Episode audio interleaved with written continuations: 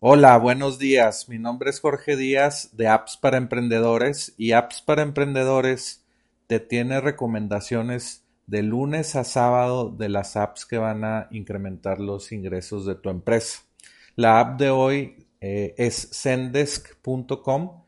Zendesk es una app en la nube que fue pionera eh, pues en dar una plataforma para que tus clientes puedan tener pues soporte de, tu, de tus asistentes de soporte y les da acceso a tus, a tus empleados de soporte técnico o de soporte para cliente. Si tienes un e-commerce y quieres que alguien ayude con las dudas de ese negocio, eh, los clientes tuyos pueden hacer un ticket de soporte y darle también acceso a tu equipo para que eh, conteste esa, esa pregunta o esa inquietud.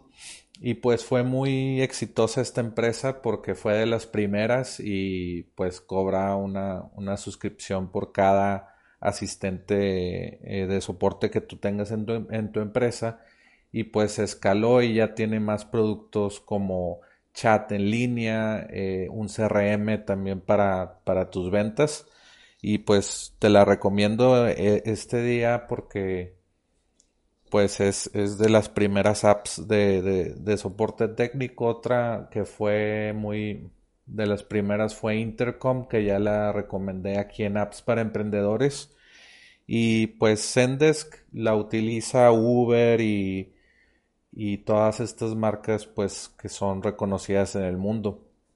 Shopify también la utiliza es más un, un, software de, de, tickets de soporte, no nada más, no, no de chat en línea, aunque lo sacaron hace poco, ¿verdad? Pero bueno, si quieres recibir apps para emprendedores todos los días, eh, suscríbete, suscríbete por email, manda un e, email en blanco a recibe arroba appsparaemprendedores.com y pues vas a recibir los emails con una notificación de que hay una nueva app.